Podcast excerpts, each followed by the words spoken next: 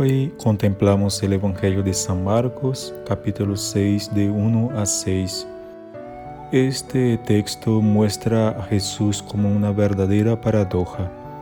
Por una parte, se manifestaban en sus prodigios y en sus palabras el poder de la sabiduría de Dios, pero por otra parte no tenía un reconocimiento en la sociedad no ocupaba ningún puesto importante y pertenecía a una familia pobre y sencilla.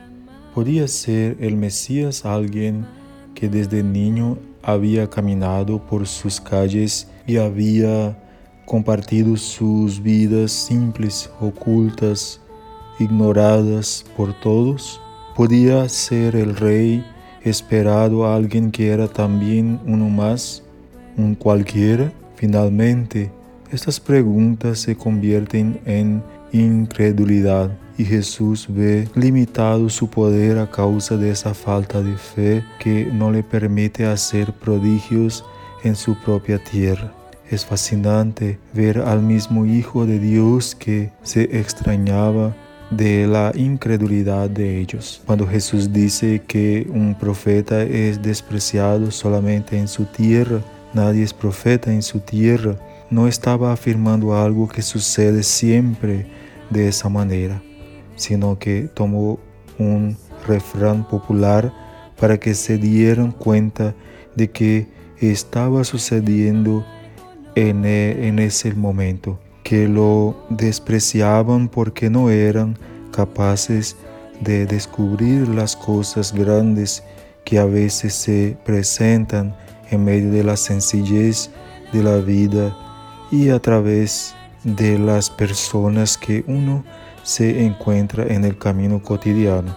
Igualmente, algunas personas no crecen en la vida espiritual porque están esperando ocasiones extraordinarias o llamativas para entregarse a Dios, como si Él no se hiciera presente en el sencillo y cotidiano.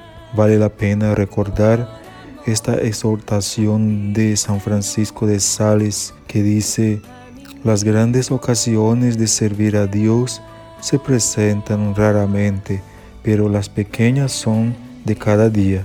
Si haces las cosas cotidianas en nombre de Dios, todo estará bien, sea que comas o duermas, te diviertas o trabajes, todo en unión con Dios está bien. Mi Salvador, quiero contemplar tu santa humanidad, admirar por la sencillez que guardaba tu infinita gloria, reconocer que realmente te hiciste igual a mí, con los límites de mi pequeña existencia terrena. Amén.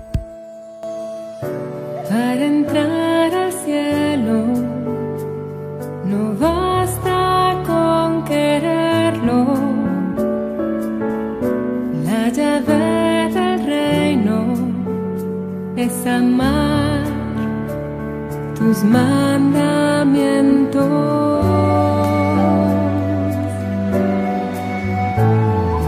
Solo el amor hecho obras quedará cuando me encuentre contigo. Tú me reconocerás.